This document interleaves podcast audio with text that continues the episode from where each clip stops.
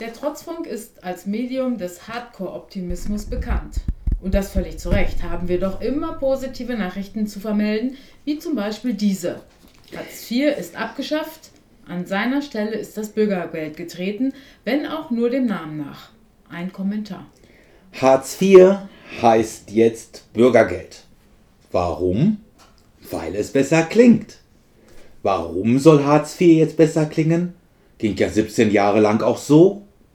Weil die SPD, die Hartz IV zusammen mit den Grünen Anfang der Nullerjahre einführte, seitdem in der Wählerbegeisterung von um die 40 Prozent auf um die 15 Prozent abschmierte. Warum schmierten die Grünen nicht mit ab? Weil ihr Wählerinnenklientel a. größtenteils gut situiert ist und b. großenteils verrohte politische FahrradtreterInnen sind. Sie bekamen eher zu denn Ablauf. Wird das Bürgergeld erfolgreich sein? Mag sein, denn zum einen etabliert sich der Begriff aus sozialdemokratischer Sicht erfreulich gut, zum anderen kann die SPD versuchen, von ihr selbst verbrochene Härten des Hartz-IV-Gesetzes durch die Diskussion im Vorfeld der Einführung des Bürgergeldes nun der CDU in die Schuhe zu schieben. Wird das der SPD bei zukünftigen Wahlen nutzen? Das ist wohl eher zweifelhaft. In der großenteils autoritaristischen deutschen Mittelschicht kommen die anvisierten Erleichterungen für Hartz-IV-Bezieher wahrscheinlich so an, wie Friedrich Merz offenbar vermutet. Sie geht im Verhältnis weit mehr zur Wahl als die Lohnabhängigen mit niedrigeren Löhnen sowie jenen, die ihre Arbeitskraft zu verkaufen nicht mehr in der Lage sind. Diesen wird zudem die bloße Umbenennung eines Zwangssystems, das sie ihren Fallmanagern existenziell ausliefert, auch wenn die Entscheidung des Bundesverfassungsgerichts aus dem Jahre 2019 zu den Hartz-IV-Sanktionen dem zumindest vorläufig eine gewisse Grenze setzt, nicht genügen. Die Hartz I bis IV Gesetze schwächten und schwächen mit der Ausweitung der Anwendungsmöglichkeiten von Leiharbeit, Mini- und Midi-Jobs, prekärem Selbstständigen-Dasein sowie der Rechtdurchstellung von Erwerbslosen, die nach einem Jahr aus dem ALG I ins ALG II fallen, die Lohnabhängigen im Verhältnis zum Kapital. Dies war klare Absicht. Kurz nach Einführung der Hartz-Gesetze warf sich im Januar 2005 der sozialdemokratische Bundeskanzler Gerhard Schröder vor dem Weltwirtschaftsforum in Davos in die Brust und posaunte Wir haben unseren Arbeitsmarkt liberalisiert. Wir haben einen der besten Niedriglohnsektoren aufgebaut, den es in Europa gibt. Gut gebrüllt, Löwe. Tatsächlich lagen im Jahr 2017 in Deutschland 22,5 Prozent der Lohnabhängigen bei dem Preis für ihre Arbeitskraft unter der Niedriglohnschwelle von damals 10,50 Euro die Stunde gegenüber 15,9 Prozent im Euroraum. In Frankreich arbeiteten 8,8 Prozent der Lohnabhängigen im Niedriglohnsektor. Auch heute ist die Situation kaum besser. Im April 2021 arbeiteten 7,8 Millionen Lohnabhängige in Deutschland im Niedriglohnsektor, was einem Anteil von 21 Prozent, also mehr als jeder fünfte, entspricht. Nach Definition der OECD beginnt der Niedriglohn ab unter zwei Dritteln des mittleren Bruttostundenlohns gemessen am Median. Ein so hoher Anteil des Niedriglohnsektors an den Löhnen insgesamt zeigt natürlich die kolossale Schwächung der lohnabhängigen Klasse insgesamt auf, die diese mit dem Eintritt des Kapitalismus in seine neoliberale Phase erlitt.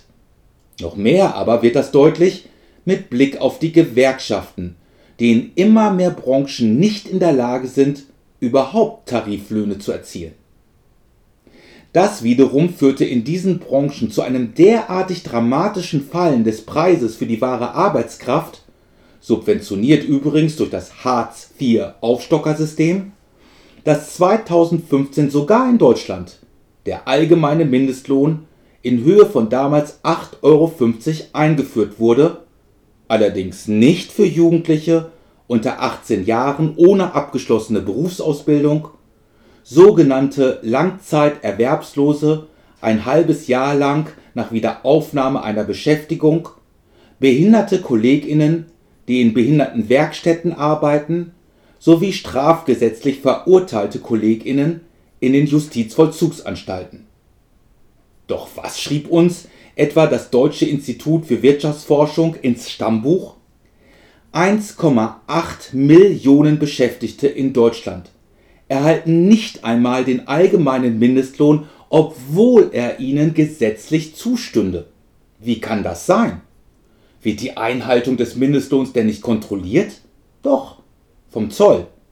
Aber der ist personell so unterbesetzt, dass eben nur ungenügend kontrolliert wird, ganz im Gegenteil übrigens zu den peniblen Kontrollen der Einkommen von Hartz-IV-Beziehern.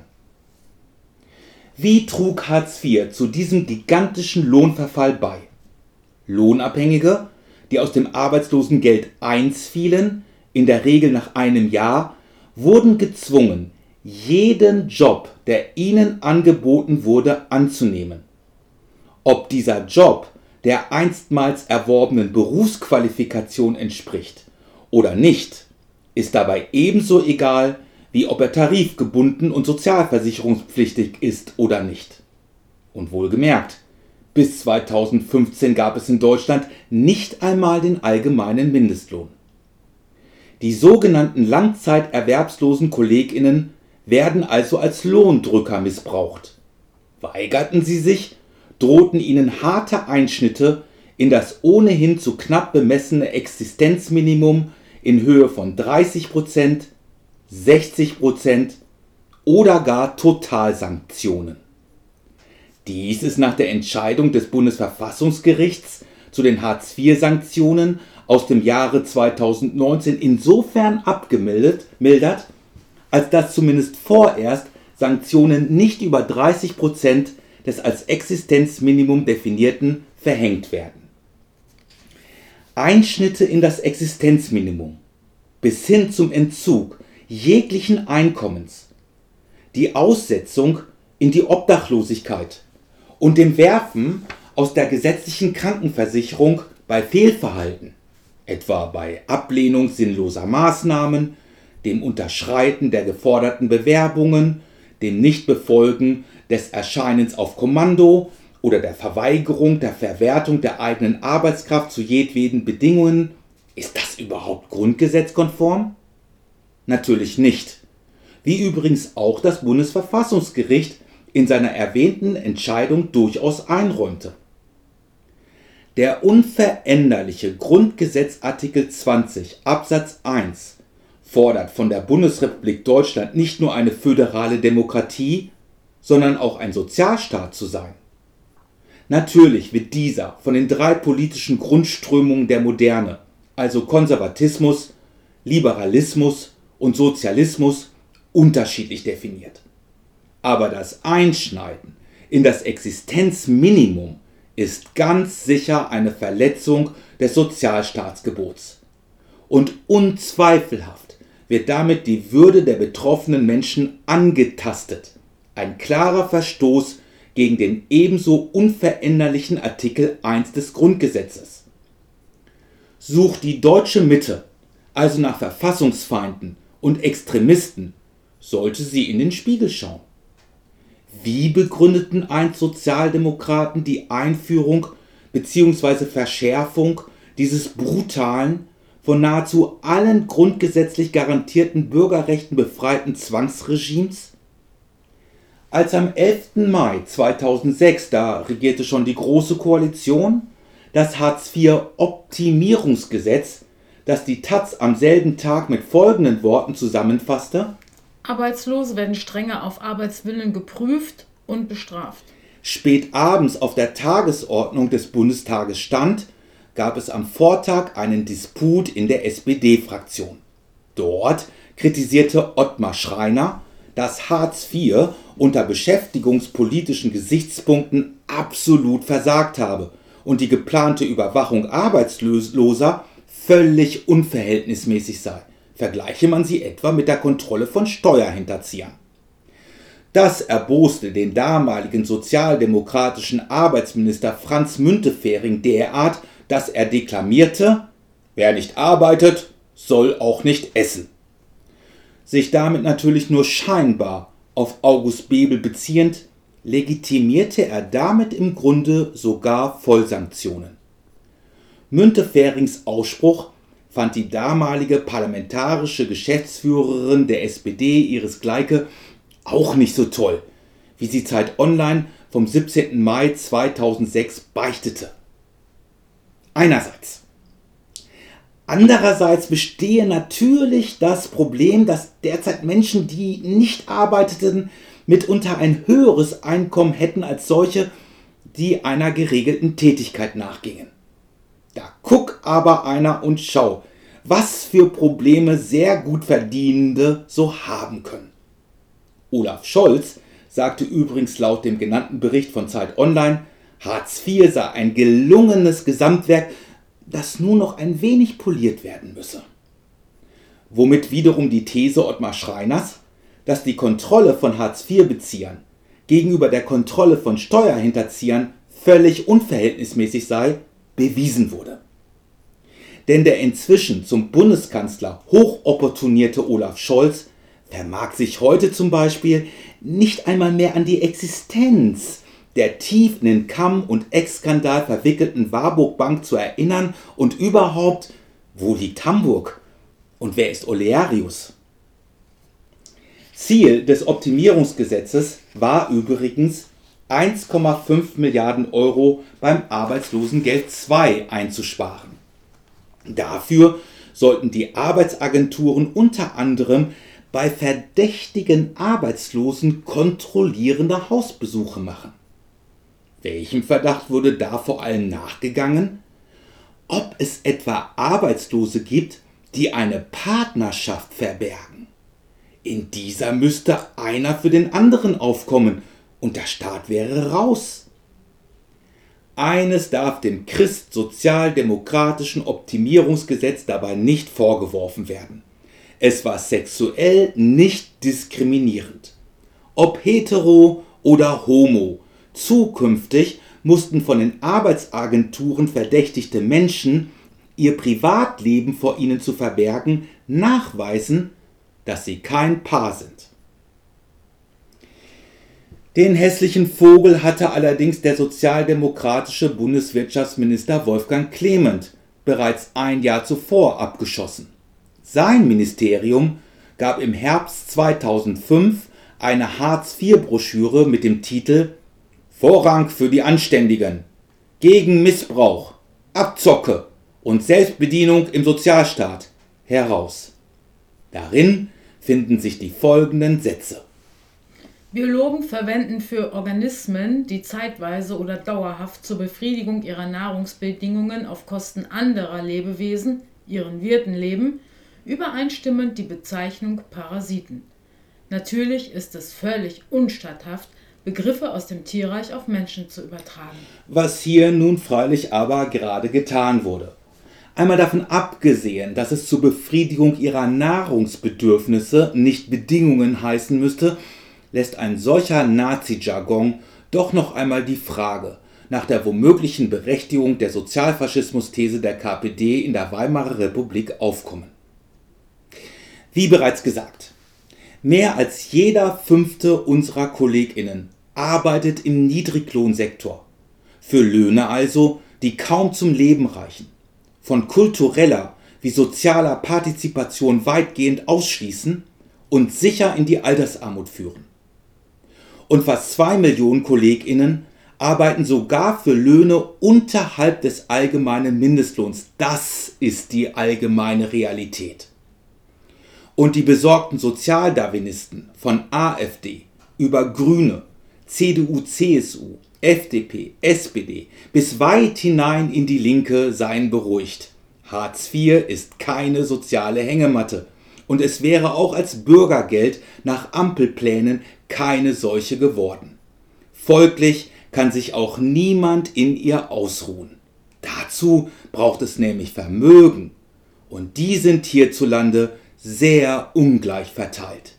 Die reichsten 10% nennen über 67% des Nettogesamtvermögens der BRD ihr eigen. Das oberste 1% kontrolliert mehr als 35% und das reichste Eintausendstel hält immer noch mehr als ein Fünftel allen Nettogesamtvermögens in der Bundesrepublik Deutschland. Die ärmere Hälfte der Bevölkerung Deutschlands muss sich dagegen mit einem Prozent am Nettogesamtvermögen des Landes begnügen und wo oben 10 Prozent der deutschen Bevölkerung mehr als zwei Drittel des Nettogesamtvermögens ihr eigen nennt, haben ganz unten 10 Prozent der deutschen Bevölkerung ein Negativvermögen und wissen vor Schulden nicht ein noch aus. Aber, liebe Hörerinnen und Hörer, lassen wir uns durch solche Fakten bloß nicht ablenken vom Hauptproblem, dem Abzocken im Sozialsystem. Womit wir wieder beim Bürgergeld wären. Was wurde beschlossen bzw. nicht beschlossen? Nie zur Debatte stand die Zumutbarkeit von Arbeit an den erlernten Beruf oder vergleichbaren Qualifikationen der Betroffenen zu knüpfen. Voraussetzung für die Vermittlung in eine Stelle ist auch weiterhin nicht und war auch nach den Ampelplänen nie vorgesehen, dass die Arbeit tariflich entlohnt und sozialversicherungspflichtig ist. Der Lohndrückerei ist damit weiterhin Tür und Tor geöffnet, zumal das strafende Einschneiden in das Existenzminimum in Höhe von 30 Prozent weiterhin möglich ist, und zwar nach Intervention der Unionsparteien vom ersten Tag des Hartz-IV-Bezuges an. Ihnen ist es auch zu verdanken, dass die Dauer der Karenzzeit, in der die Angemessenheit von Wohn- und Heizkosten nicht überprüft werden, von zwei Jahren auf ein Jahr reduziert wird, eine Verschlechterung gegenüber den bis Ende des Jahres geltenden Sozialschutzpaketen. Die Debatte über die Sondervermögen geht an der Realität der meisten Hartz-IV-Bezieher vorbei. Spannender mag der Punkt sein, dass man nach über anderthalb Jahrzehnten Hartz-IV-Beziehende nicht mehr vorrangig in jeden Job bringen, sei er auch noch so lausig, sondern für eine dauerhafte Integration in den ersten Arbeitsmarkt qualifizieren wolle. Dem steht aber der alte, beibehaltene Zwangscharakter der Hartz-IV-Regelungen entgegen und außerdem müssten dafür erhebliche personelle wie finanzielle Anstrengungen in den Arbeitsagenturen unternommen werden. Wird aber nicht. Die Erhöhung des Regelsatzes reicht bestenfalls zum Inflationsausgleich. Fazit.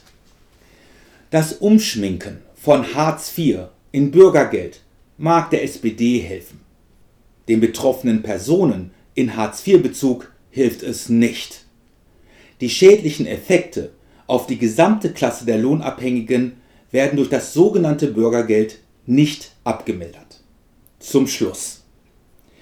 Die aufmerksame Zuhörerin, die keine Juristin ist, wird sich möglicherweise fragen, wie das Bundesverfassungsgericht in seiner Entscheidung 2019 zu den Hartz-Sanktionen dahin kommt, einerseits im Einschneiden in das Existenzminimum eine Verletzung von Artikel 20 Absatz 1 sowie Artikel 1 des Grundgesetzes zu sehen, trotzdem aber gegenwärtig 30% Sanktionen in Hartz IV und unter bestimmten Voraussetzungen sogar darüber hinaus als legal zu erachten.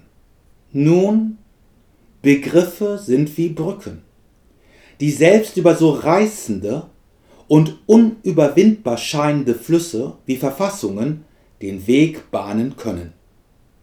Um über das Grundgesetz sprichwörtlich hinweggehen zu können, hilft im vorliegenden Fall die Annahme einer fiktiven Nichtbedürftigkeit, ein Begriff, der von der Juristin Isabel Erdem aus der Entscheidung des Bundesverfassungsgerichts herausdestilliert wurde. Was sich damit nun wieder alles anstellen lässt, kolossal. Und mit dem harmonischen Zusammenfließen geteilter Gewalten wollen wir, bereits weihnachtlich vorgestimmt, diesen Kommentar beenden.